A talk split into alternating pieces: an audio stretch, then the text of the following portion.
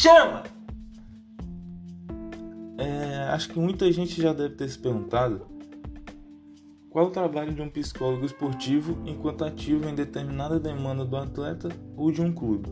Bom, no começo eu também tive diversas dúvidas e ainda tenho, porém, a cada conhecimento a mais que eu ganho, me encanto com tanta complexidade envolvida, assim como nas outras áreas existentes. Enfim, meu nome é Caian e atualmente eu estou no quarto semestre do curso de Psicologia da Universidade de Fortaleza e o motivo para eu começar tudo isso é a vontade de aprofundar mais um pouco o conhecimento que eu tenho e conseguir ser um profissional mais minimamente profissional no futuro. É, então, eu acho que a melhor forma de começar é falando um pouco sobre o esporte em si e de como começou a exigir maior conhecimento de outras áreas da saúde, como a psicologia. Bom, a gente consegue ver que antigamente o esporte era algo muito mais amador e ainda que todos se empenhassem para ganhar as competições, não se viu o profissionalismo que existe hoje. No caso, esportes como futebol e rugby, trazidos pela elite, elite inglesa por volta de 1900, começaram a popularizar no Brasil por conta de ferroviários que tinham mais conhecimento da modalidade e das regras. E anos antes, um americano chamado Norman Triplett fez o primeiro artigo na área no qual mostrava o rendimento dos ciclistas que demonstravam um desempenho maior quando pedalavam em grupo e a partir daí enxergava um, enxergava-se uma complexidade maior nos atletas. A gente percebe que sem todas essas transformações, a psique do indivíduo, enquanto atleta, talvez nunca fosse explorada e por isso temos que agradecer. Agradecer a todos os profissionais que fizeram tudo isso de uma área interdisciplinar e algo que ultrapassa as barreiras do esporte. Com isso, em uma entrevista à revista Diálogos, perguntaram ao presidente da Associação Brasileira de Psicologia do Esporte o porquê esta área é considerada interdisciplinar e ele respondeu: É uma área que reúne o um conjunto de conhecimentos e ciências que, ao se ocupar da cultura corporal do movimento, procura qualificá-la da maneira mais integral possível em benefício da pessoa e da sociedade que realiza, isto é, que a pratica, mas também que a consome.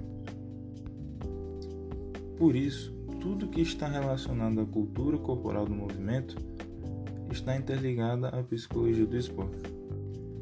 Além disso, ainda existem diversos desafios que deixam a psicologia do esporte um tanto quanto escondida e resumida a apenas um papel de instrumento, mas ela já mostrou o seu efeito em diversas bases da sociedade e do próprio esporte. Com isso, tudo que eu falei até aqui foi apenas uma fração desse universo que ainda está em expansão.